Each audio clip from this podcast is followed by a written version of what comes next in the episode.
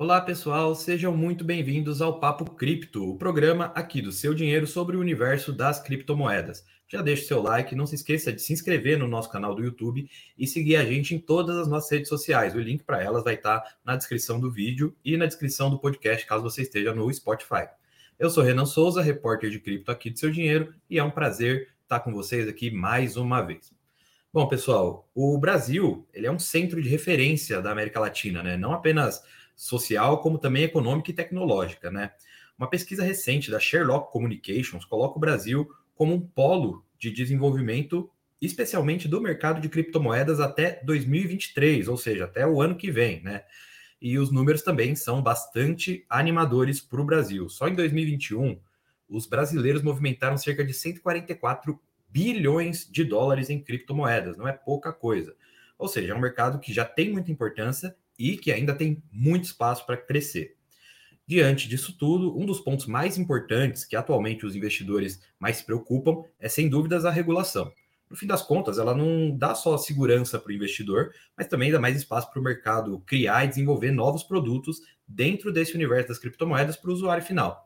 Aqui no Brasil, a gente já tem um projeto de lei para regular esse mercado e é sobre ele que a gente vai tratar hoje com o nosso convidado especial, Bernardo Sur, o diretor da AB Cripto, associação independente que surgiu no Brasil para ajudar a gente a entender e lidar com esse, com esse mercado todo, né? Bernardo, seja muito bem-vindo. Renan, eu que agradeço, muito obrigado, obrigado a todos. Vamos lá para esse excelente bate-papo de hoje. Vamos lá, a gente que agradece a sua participação aqui, ainda mais para falar de um assunto que pega pega as pessoas nos nervos, assim, né? Quer falar de lei, falar de cripto e falar o que, que eu tenho a ver com isso, né? Mas antes da gente entrar no, no papo de fato, Bernardo, é, eu queria começar e saber um pouco de você, né? Como é que surgiu a AB Cripto, né? Eu sempre que leio, assim, por extenso, eu falo ABC Cripto, mas é AB Cripto, né? AB Cripto, AB Cripto. É uma, é, uma, é uma falha comum, né? Até porque o AB e C são maiúsculos, né? Então, uhum. mas a, é, a, ideia é essa mesma, é a AB Cripto. E ela surgiu em 2018, né? É, foi, na verdade, ficou idealizada em 2017, mas de fato ela surgiu, foi realizada, começou a ser realizada ali em 2018, com o principal objetivo de ajudar na discussão em relação à construção da criptoeconomia no Brasil e com isso nós fomos é, ganhando espaço e discutindo não só a construção, mas ajudar a organizar a criptoeconomia no Brasil. Então, lá em 2018, ela já surge com um objetivo muito específico né, de tratar assuntos como regulação, boas práticas, pesquisas para o setor e principalmente voltados à educação desta nova economia digital da qual todos nós estamos inseridos. E se ainda, e se você ainda não está, provavelmente em algum momento no futuro próximo estará também. Então aqui nós entendemos que não apenas é importante conversar sobre regulações, como projetos de lei, como nós estamos conversando hoje, mas também ali conversar sobre educação, principalmente educação financeira, voltada a este novo, este novo maravilhoso setor e este novo mercado completamente dinâmico. É esse setor que só, só cresce no mundo inteiro, mas o Brasil também é, não é, não fica muito para trás também, né? A própria lei de cripto aqui no Brasil ela é bem avançada, né? É, então vamos, vamos chegar a ela, né? É, a gente já está num ponto do Congresso, né? Que a lei está sendo debatida, vai todo momento plenário da Câmara, mas acaba não sendo votada, não sendo debatida por conta da, da do expiramento da sessão, né? Do fim da sessão. Mas eu queria saber de você, Bernardo. Você teve por dentro da elaboração desse projeto diretamente ou você participou mais da discussão? Não, nós participamos de todo o trabalho né, que vem sendo desenvolvido desde 2018. A Bcrypto teve uma função é, primordial ali, uma função fundamental, trazendo para todos, é, para os legisladores e autoridades, o funcionamento do mercado, né, a construção de regras equilibradas. É, e boa parte da discussão que nós tivemos na Câmara, não só com os legisladores, mas também com reguladores, como eu falei, é, surgiu, propiciou né, a criação de um projeto de lei que foi aprovado no final do ano passado, um projeto de lei muito equilibrado, muito focado na, de forma a desenvolver o setor, trazendo segurança a ponto de que todos estejam seguros, mas que não sejam que não seja uma lei sufocante, né? Então nós temos uma lei, um projeto de lei muito equilibrado saindo da Câmara. Continuamos a participar das discussões no Senado e na interlocução do setor com o Senado. Ao Senado, ao receber esse projeto de lei, ele, ele sofre aprimoramentos, né? Então, a própria mudança do conceito de ativo digital, a inclusão de algumas outras regras, como segregação patrimonial, e aí ele retorna à Câmara. E neste exato momento estamos fazendo o mesmo trabalho de a fim de ajudar que nós tenhamos aqui um marco legal muito equilibrado e um marco legal que traga segurança não só para as empresas, mas para todos aqueles que participam, todos os cidadãos brasileiros que colocam suas economias neste, neste novo mercado. Então, a nossa visão é realmente uma visão de construção e desenvolvimento do setor. E como você bem disse, né, e por que, que isso é tão importante para o mercado brasileiro? Né? Porque o mercado brasileiro hoje, em termos de movimentação é, de criptoativos, ele é o 11 primeiro do mundo, com 144 bilhões de dólares em movimentação. Talvez por a gente olhar, por nós olharmos esse ranking e falar, nossa, nós somos o 11 primeiro do mundo, nós não temos tanta relevância. Ao contrário, temos uma relevância extrema. Estamos aí entre o top 11. É, o primeiro lugar isolado é os Estados Unidos, com mais de um, quase um, ou pouco mais de um trilhão de dólares. Né? Mas a diferença entre ele e o segundo é muito forte, né? Lembrando que a China, que é o segundo, tem um pouco mais ali de 250 bilhões de dólares.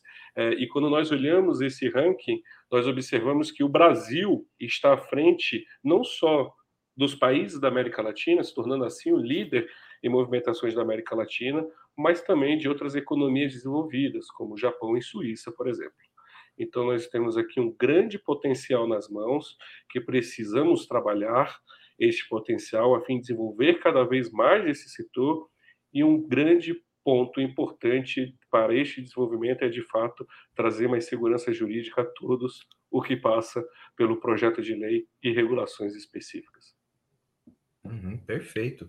É, Bernardo, quando você diz um projeto equilibrado, é, existe um certo, um certo preconceito, né, do mercado, do, do pessoal de cripto mais raiz, assim, né, dos caras mais, mais abaixo, assim, mais é, tradicionais do mercado, né, que não gostam muito de regulação, não gostam muito de bancos centrais, não são muito afeitos a estados e tal. É, essa pergunta, aliás, que eu ia te fazer, ela, tá, ela ia ser muito depois, mas já que você entrou nesse assunto, eu quero, eu quero embarcar nessa contigo e te perguntar, é, o Bitcoin ele ficou muito grande para ser, para só ser uma coisa dos quinhões da internet, assim, dos rincões da internet.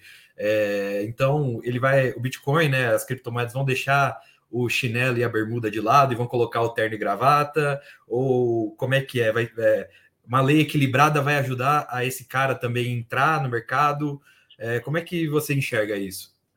Excelente pergunta, uma coisa que a gente sempre sempre fala é olhando as raízes, né? Olhando como foi que surgiu, lembrando que o Bitcoin surgiu é, é, bem no meio de uma crise econômica, né? E por esse motivo uhum. recebeu muitos adeptos a, a um, ao ideal mais, é, o ideal um pouco, um pouco mais libertário, né? Mas de fato o que nós temos aqui é uma moeda, é uma tecnologia que está cada vez mais expansão e utilização por todos, né? Então, hoje, ele deixa de ser de um grupo, ele passa a ser parte integrante de uma sociedade. Como parte integrante de uma sociedade, nós temos que constituir regras e normas voltados a não a tecnologia. Né? Isso já está claro. A tecnologia ela não pode ser é, regulamentada, não pode ser regulada. É, mas os seus agentes, os quais trabalham neste com esta tecnologia e utilizam dela para prover serviços, esses, em determinados momentos, precisam passar por esse tipo é, de atuação, dado que é, nós temos uma estrutura social e muitas vezes né, essas empresas né, estão trabalhando, estão captando e trabalhando ali com recursos de clientes, né, de pessoas. Então é necessário que se tenha cuidado e é necessário, de fato, é, existir ali um conjunto de regras e leis que possa observar de forma bem específico, ainda mais nesse momento de crescimento e desenvolvimento que estamos passando. E aí, quando você colocou a brincadeira, falando, será que, que vamos sair ali da bermuda e passar para o terno? Olha, eu diria que não só terno, tá? Mas para os jalecos dos médicos também, a aplicação de, de cripto no meio de meio do meio médico na indústria de saúde tem, uma, tem um grande potencial, no meio de registro de ativos é, tem um grande potencial, ou seja, nós estamos falando de um mercado que não vai só, não somente as pessoas que usam terno também vão utilizar, mas toda a sociedade de uma forma geral. E para isso acontecer, a gente precisa de fato trazer é, mais transparência é, e mais segurança das, das empresas que operam e dos agentes que operam nesta nova economia. Ou seja, temos que levar o conceito de transparência do blockchain a também a todos os agentes. E para isso, precisamos de um conjunto de regras claras, bem definidas e que, e que ajude a desenvolver o setor.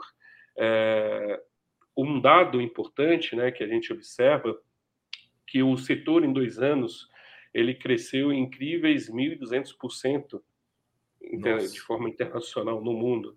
O Brasil está um pouquinho atrás, está com 700% de crescimento, mesmo assim, é um crescimento que no Brasil é incrível.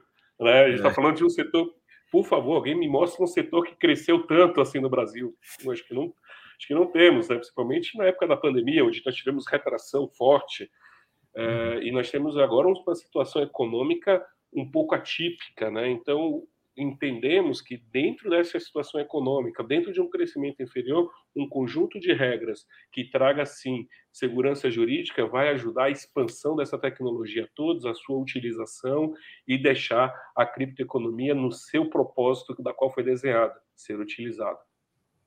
Uhum. Não, perfeito, Bernardo.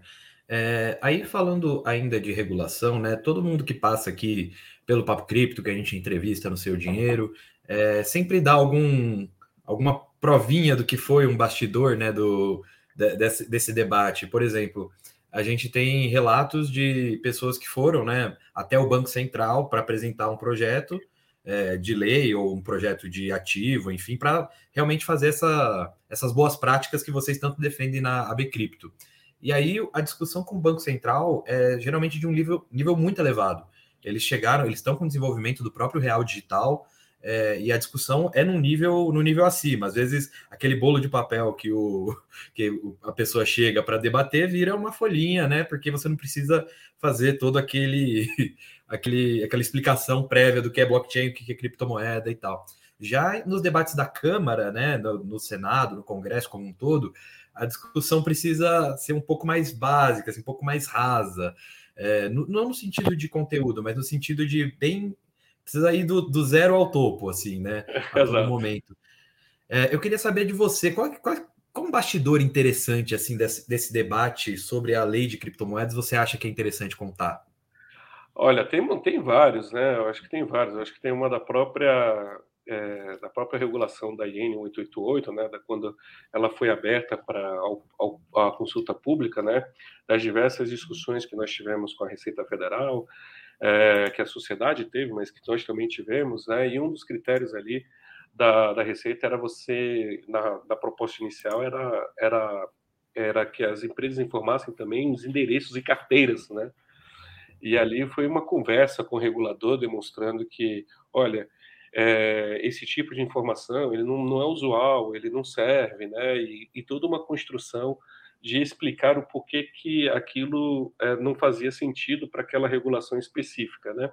Então a gente teve esse, esse debate, teve esse, esse trabalho muitas vezes demonstrando o porquê que não, né? Assim, muito mais do que dizer que sim, é o porquê que não, porque que, o que que aquilo vai atrapalhar ou aquilo que não vai ajudar, que a gente pensa que vai ajudar então, trazer essa visão do mercado sempre foi algo peculiar e sempre é, é, com muita é, argumentos em a gente poder utilizar. Mas eu acho que um, um grande ponto de discussão que nós tivemos foi justamente quando o projeto de cripto nasce, né? Ele nasce primeiro com, com uma voltado a, a, a milhas, né? Aéreas, né? E aí simplesmente cripto ele é acoplado nesse projeto, né? E aí teve toda uma conversa, uma discussão para falar: olha, são mundos diferentes. Eu sei que tudo parece que é ativo, tudo parece que é só um registro que corre daqui para lá, mas não, é bem diferente. Então teve todo um, um trabalho de explicar em audiências públicas, em, em, em trabalhos em conjuntos, em estudos, para demonstrar assim, não, ó, são coisas diferentes, né? E aí o, o, o, os legisladores, o deputado Áureo, por exemplo, ele ouviu plenamente isso em determinado momento, decidiram cortar esta parte e deixar um projeto de lei sólido voltado à cripta. Sempre esses pontinhos são sempre importantes, porque a gente não imagina, né, como é que vai ser o desenvolvimento, mas explicar o básico é de fato uma necessidade nossa, porque muitas vezes nos prendemos na parte técnica, né, na parte é, gostosa, vamos colocar assim, né, que faz a cripto ser a cripto, mas ela é de fato um mecanismo usual que precisa ser explicado de forma fácil e de forma simples. Então, esse foi o grande debate que a gente teve, foi um dos grandes pontos que nós colocamos, foi justamente explicar por que separar os assuntos, que eles não, não estão correlacionados. É não misturar o joio com o trigo, porque não, não são parecidos, mas não são iguais, né? Exatamente. Inclusive, a frase mais utilizada, né, é, durante a discussão do projeto de lei foi justamente vamos ter que separar o joio do trigo neste sentido, né? Ambos são bem diferentes. Ah, mas um, um, de repente uma milha também não pode ser uma cripto? Pode. Então, mas ele não pode transportar? Então faz sentido juntar. Não, não faz sentido, porque uma tecnologia é um e o outro é outro. Então, é. Foi, um, foi um dos pontos da discussão que nós tivemos ao decorrer do caminho. Não, interessante, Bernardo. E quando você falou da, da identificação de carteiras, é, me ligou uma luz amarela aqui que eu, eu quero te perguntar, né? Como é que você conseguiu convencer um órgão regulador que precisa de informações é, nesse sentido, né? De identificar o usuário, identificar a carteira, identificar a pessoa. Como é que você conseguiu é, convencer assim de que na verdade não é bem isso, né? O joio e o trigo estão de lados opostos. Ah, que partiu de uma, de uma premissa simples, né? É, basicamente que a Receita precisava identificar, né? Era se os recursos pertenciam, né? A, a, aquelas, aquelas pessoas das quais então eles entendiam que esse registro ia ficar até inclusive na blockchain uma pequena uma pequena falha de comunicação e entendimento, né? Eles entendiam que se a pessoa pode estar transferindo para a carteira, se a carteira é dela, né? É ali, mesmo que inicialmente, né? Então, porque se tinha muito a, em 2018, 2019, a ideia, principalmente em 2018, a ideia de que, olha, saque para sua carteira, saque para sua carteira, né? Essa era uma ideia muito difundida naquela época. É, então, eles, ele, foi presumido de que o saque poderia, na sua grande maioria, ser para a mesma carteira. Eu falei, não, e, e é um processo ali de conversa com eles. Foi, não exatamente, você pode transferir para uma outra entidade, você pode utilizar como meio de pagamento, você pode utilizar ela para sua própria carteira, para carteira de familiar. E essa explicação de que esta nem sempre é a prática mais adotada, inclusive no Brasil, né? O Brasil nós temos nós não temos uma cultura é, de nós mesmos guardar nossos bens, né? Mas utilizar entidades que guardem nossos bens, né? Então não é uma cultura tão difundida. Então foi essa explicação que a gente utilizou para poder colocar, né? Para poder inserir ali. E além disso, uma demonstrar que tecnicamente também, na né, quantidade de informação que receberia ela consegue fazer isso por outros meios, né? mostrando, por exemplo, abrindo a blockchain e demonstrando. Então, parte da dinâmica foi justamente abrir a blockchain, virar o computador e demonstrar as transações, para onde sai, como sai. Foi, uma, foi um exercício bem legal e ali a gente, a gente conseguiu conversar e criar essa linha de diálogo e o regulador, né, a Receita Federal ouviu plenamente, ouviu muito bem, entendeu e, e acatou a, a nossa sugestão.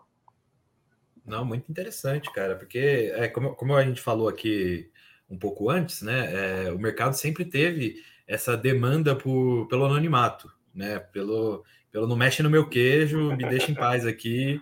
É, e é interessante trazer essa demanda né, que existe do mercado para a regulação, né? Para o terno e gravata, para o jaleco, enfim, né?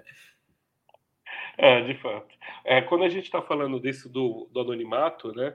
Eu acho que quando nós estamos falando da, da transação, hoje nós já temos tecnologias a qual você consegue, utilizam ali da blockchain, né, para você poder fazer o rastreio. Então, você consegue ver é, que tanto de cripto saiu da, da Exchange A para Exchange B de forma nominada, você consegue identificar as localizações dessas exchanges ou desses, dessas entidades, esses operadores, essas empresas, né?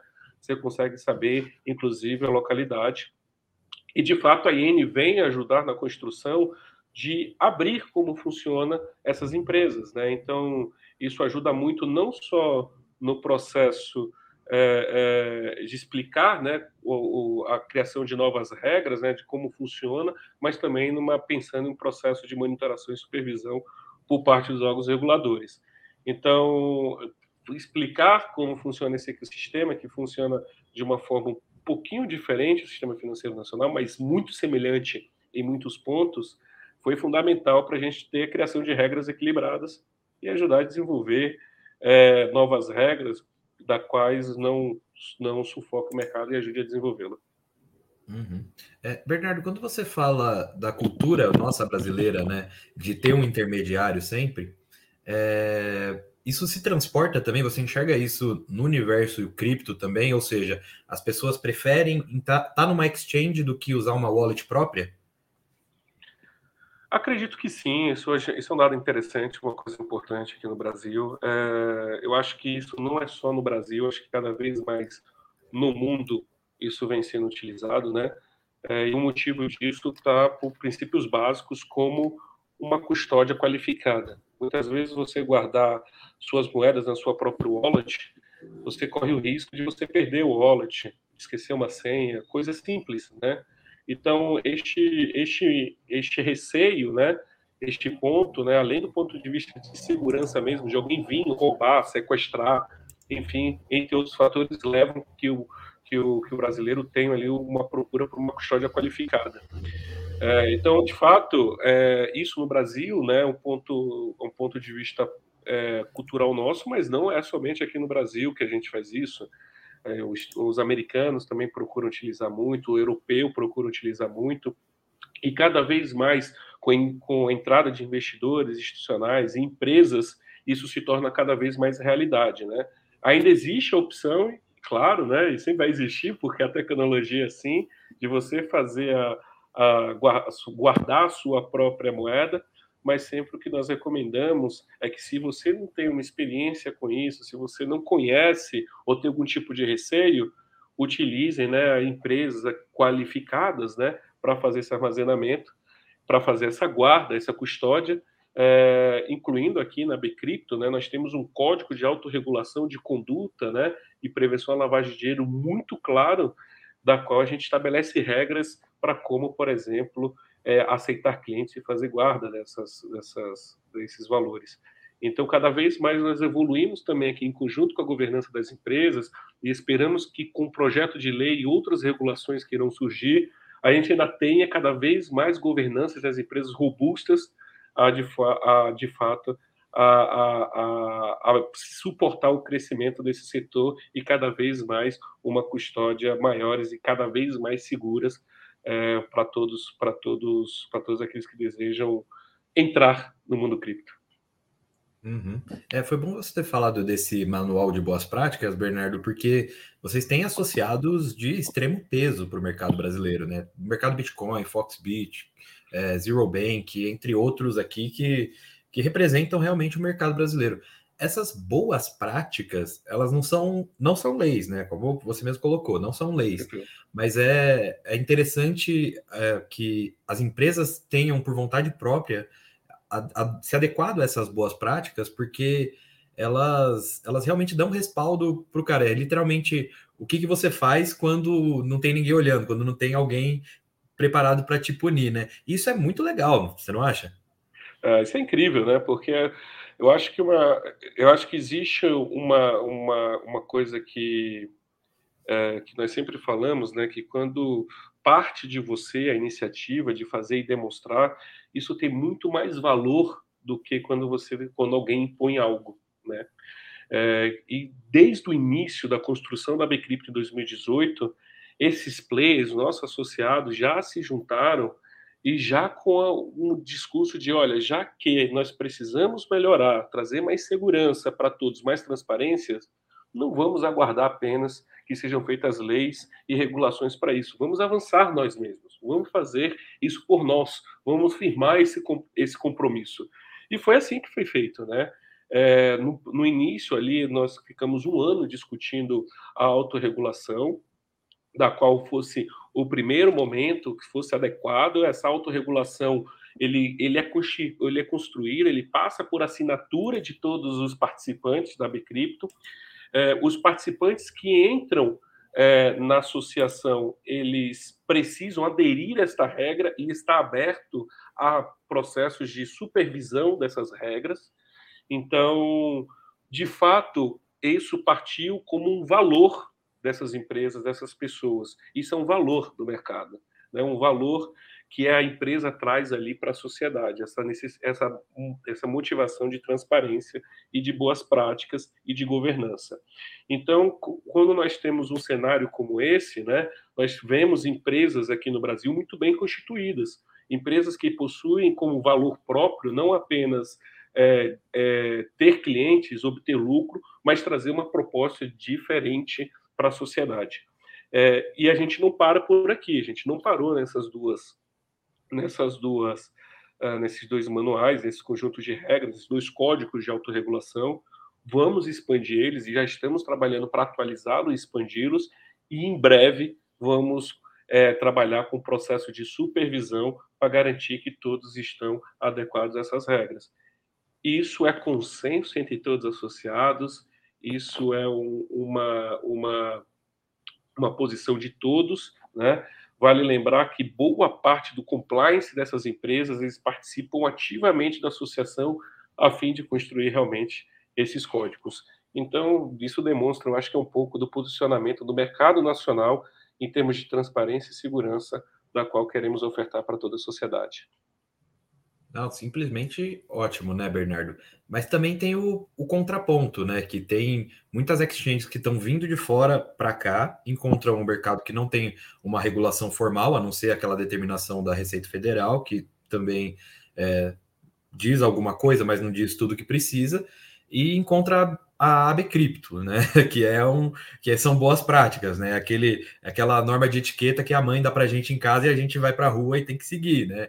É, o que, que, você acha dessa dessa entrada de players no mercado local que não não praticam, não vão é, ao encontro dessas boas práticas?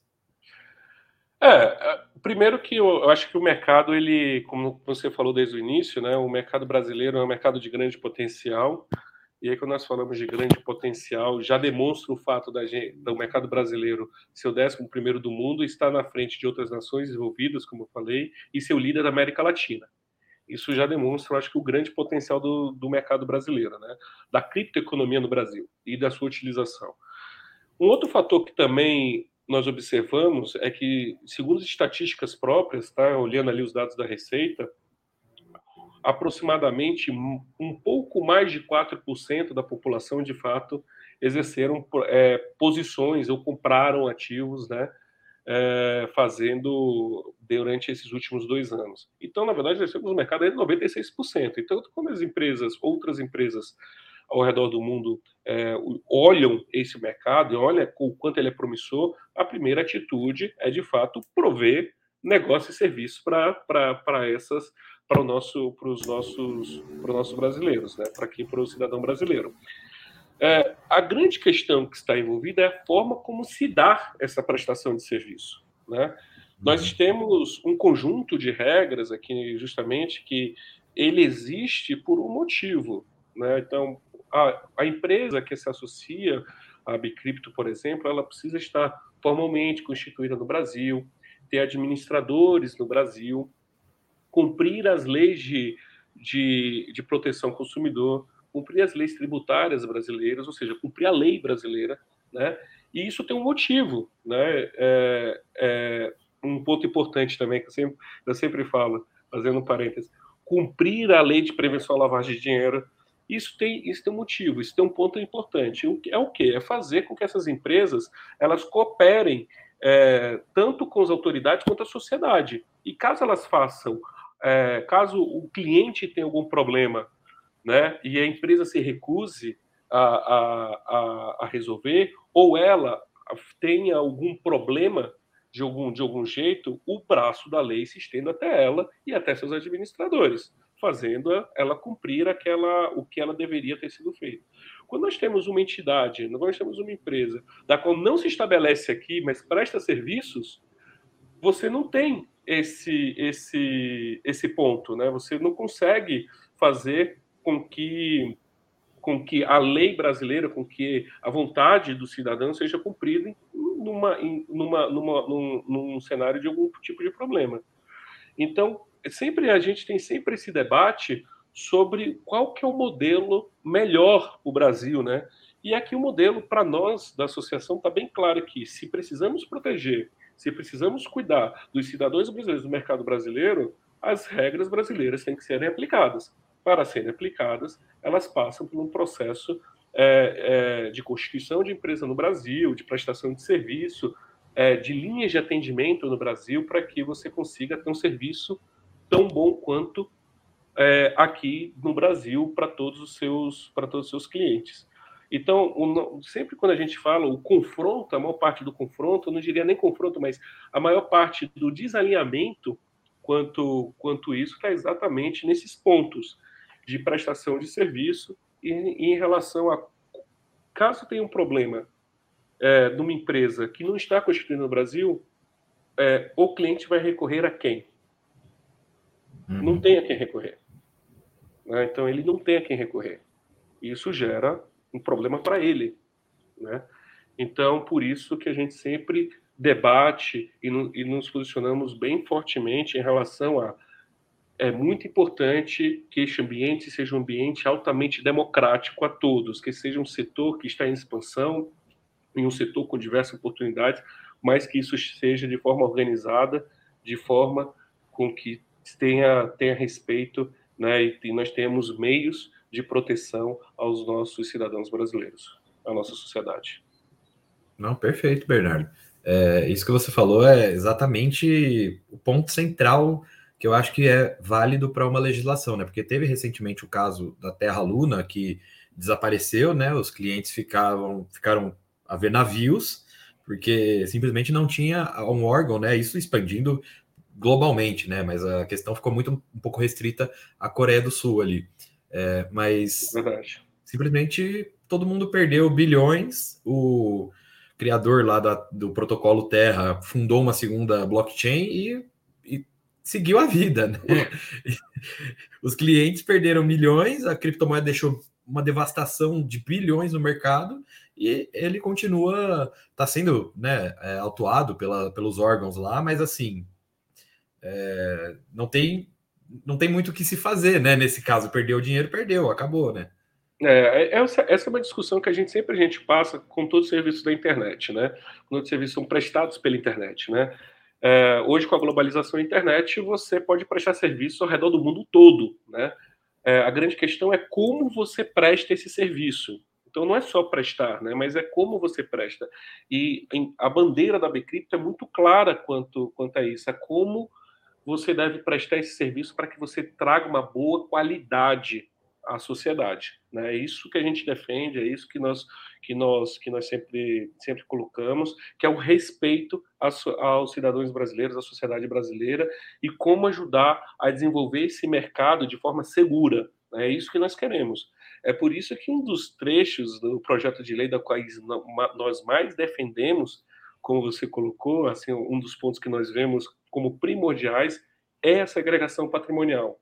E o que isso quer dizer para nós, né? O que isso quer dizer para no nosso dia a dia? É simples. O dinheiro do cliente é dinheiro do cliente. O dinheiro da empresa é dinheiro da empresa. A empresa não pode usar o dinheiro do cliente. E o, e o cliente não pode usar o dinheiro da empresa. Tão simples quanto. O que isso quer dizer? Caso você tenha um problema com a empresa, o seu dinheiro continua salvo. Esse conjunto de regras nós já utilizamos em outros meios. Nós já utilizamos em outros setores como, por exemplo, o imobiliário, as instituições de pagamento. Então, ele já foi amplamente testado na nossa sociedade com ótimos resultados. Então, nós entendemos que esse princípio de segurança básico vai permitir uma construção de um setor sólido, firme, um, um setor seguro para todos. Uhum. É, essa parte da segregação patrimonial acabou passando na lei, né? É, ele, pelo que eu vi ali por cima, é, deixaram é, retiraram a segregação patrimonial, é isso? É, dentro do relatório, né, que foi apresentado pelo deputado Expedito Neto, é, ele recomendou a remoção de dois itens, né? Então, ele, dentro do seu relatório, justamente citando ali a regra sobre constituições de empresas no país, é, registro no COAF, é, e um segundo e um segundo ponto que, que ele pediu para retirar foi a que ele recomendou a remoção foi a segregação patrimonial. Mas ao mesmo, nesse mesmo sentido, né, e é porque a Bcrypto se posicionou em relação a isso bem firmemente, porque são dois pontos fundamentais, né, como já já falou aqui para trazer segurança a todos. Nós nos posicionamos a, a favor de ou reincluí-los ou votá-los, né, ou votar, ou votar os destaques é, relacionados a esse tema. Então, no mesmo, no mesmo momento que foi apresentado, logo em seguida foram apresentados destaques para aprovação desses temas. É, se eu não me engano, o destaque número 7 é um deles, que está voltado ali à Constituição de Empresa. É, e nós entendemos que o projeto de lei ele tem que ser votado, aprovado e também o seu, o seu destaque é relacionado. A gente quer que realmente a gente tenha um setor com um conjunto de regras realmente que tragam segurança para todos. A gente precisa desse conjunto de regras, a gente precisa deste marco legal de forma muito equilibrada. E esses dois pontos são fundamentais, são dois pilares muito importantes. Uhum. Legal, Bernardo, já indo para a nossa última pergunta aqui, a pergunta, a nossa brincadeira aqui, muito séria, a pergunta do próximo milhão, né? Que nenhum convidado do Papo Cripto consegue escapar. Não adianta, pode ter choro e ranger de dentes, mas é, são os projetos que você acha interessante nesse mercado, né? Seja de DeFi, seja de criptomoedas, seja de NFTs. O que, que você vê de interessante nesse mercado e só para deixar claro para o pessoal que está nos assistindo, se a CVM ou o pessoal do Banco Central tiver de olho em nós aqui, isso não é uma recomendação de investimento, é só para a gente saber o que, que há de promissor nisso tudo. Então, Bernardo, é contigo. Ô, Renan, muito obrigado. É, vamos, vamos falar sobre projetos, né? Então, eu acho que um grande ponto nosso do que nós participamos ativamente do Lab CVM, nós né? estamos discutindo várias ações é, de tokenização né, com, com, com Lab CVM, então não vou citar nenhum projeto específico, não vou fazer isso também, em prol, em, prol, em prol de não favorecer também nenhum, nenhum associado. Claro. Temos um projeto, o Brasil tem projetos maravilhosos, né? Eu acho que Brasil, uma coisa que ninguém fala e que pouco, ninguém fala não, que pouco se fala, é que Brasil, nós fomos pioneiros em projetos de tokenização. Em 2019, o, o, o, nós aqui do Brasil tivemos projetos incríveis, é, lançamento de projetos incríveis relacionados à tokenização de ativos né, da dívida pública, por exemplo, precatórios, né, que foi lançado, enfim, foi hoje a, e foi acompanhado por diversas outras entidades. Tivemos o lançamento de, de tokens, de tokenização de recebíveis, né? Então, nós tivemos aqui projetos que foram pioneiros, né, em execução, entrega e de fato e de fato é, popularização, né? Algo que algo que você não viu em outra parte do mundo, que nós vimos em outras partes do mundo foram tentativas, foram estudos, foram possibilidades, mas nada caminhou de fato para naquele ano para algo tão palpável quanto nós tivemos aqui no Brasil. Então, o Brasil tem uma capacidade de inovação extremamente grande. Né? Nós temos uma capacidade de, de entender nossa realidade e entender como a cripto pode ajudar extremamente grande. É, e olhando esse cenário de tokenização, eu não colocaria um projeto, mas eu colocaria em termos de tokenização. O mercado financeiro tem muito a ganhar com a tokenização, com o registro de ativos, a transformar, a deixar o mercado financeiro mais aberto, é, a, a, a, a a descentralizar o mercado financeiro. Né? Hoje nós temos apenas uma bolsa, né? uma infraestrutura de mercado da qual cuida de todas, de todas, de todas essas transações né, financeiras, vamos colocar assim, tanto operações financeiras de balcão quanto de, de livro, né, quanto de bolsa. É, e a blockchain ela permite a você melhorar esse, esse cenário, você democratizar mais esse cenário, a trazer um cenário mais inclusivo, né? É, trazer um cenário que é onde você consiga adquirir tokens de ativos fracionados, bem, talvez não aquele ativo de 50 mil reais, mas uma fração de 50 reais daquele, daquele ativo, né? Então, acredito sim na, na, no, pleno, no pleno funcionamento, no pleno expansão nos próximos anos do, dos projetos de tokenização, principalmente voltados ao mercado financeiro, que vão trazer aqui um grande diferencial para o nosso mercado, vão trazer uma grande democratização para o mercado e, de fato, nós vamos ter um mercado talvez até mais agitado do que nós estamos acostumados a ver. Assim a gente espera, né? Diretor da AB Cripto, Bernardo, muito obrigado por participar aqui do nosso Papo Cripto. Quem está nos ouvindo certamente aproveitou o papo tanto quanto a gente, que a gente se diverte aqui também. Bernardo, quer deixar uma última mensagem para o pessoal? Ah, pessoal, já que você falou do. Já que você citou aqui, por favor, dê like, siga. Então, vou pedir também para seguir aqui o arroba Bcrypto aqui nas redes sociais, no nosso LinkedIn. Nós estamos publicando diversas, diversas matérias sempre, tendências. E agora eu acho que o foco, Renan, vou deixar aqui um, uma pontinha, é em breve nós vamos fazer o lançamento de alguns dados, algumas informações também sobre o setor, sobre fotografia do setor brasileiro e de outras é, de outros guias e de outros projetos aí voltados à educação para todos, para que todos possam entender melhor e possam participar cada vez mais desse mercado brasileiro, que é incrível. Sou apaixonado por esse mercado. Com certeza. E é claro que você vai contar tudo para a gente aqui, para a gente repassar para os leitores do seu dinheiro, né? Ah, claro. Isso, isso é claro, isso já está escrito. Pode contar. Muito bom, muito obrigado, Bernardo. Pessoal, a gente vai ficando por aqui. Não deixe de acessar o seudinheiro.com. Siga a AB Cripto nas redes sociais para vocês também terem atualizações do mercado brasileiro de criptomoedas. Siga o seu dinheiro para vocês terem atualizações sobre o mercado financeiro, mercado cripto, imobiliário, enfim, todo o setor de investimento. Um abraço e até a próxima. Até, Bernardo. Tchau, tchau. Obrigado. Tchau, tchau.